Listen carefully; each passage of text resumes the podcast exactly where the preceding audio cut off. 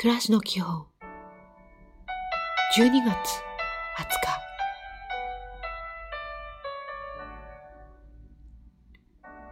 おはよう。いろいろ編みますがあまりくよくよと考えないことです。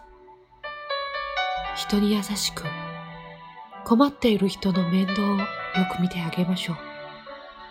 今日も丁寧に。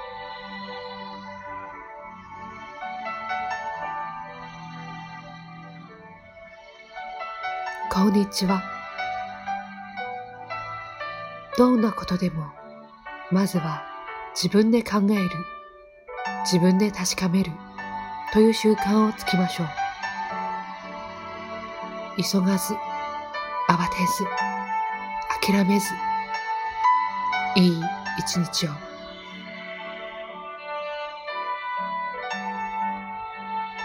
おやすみなさい。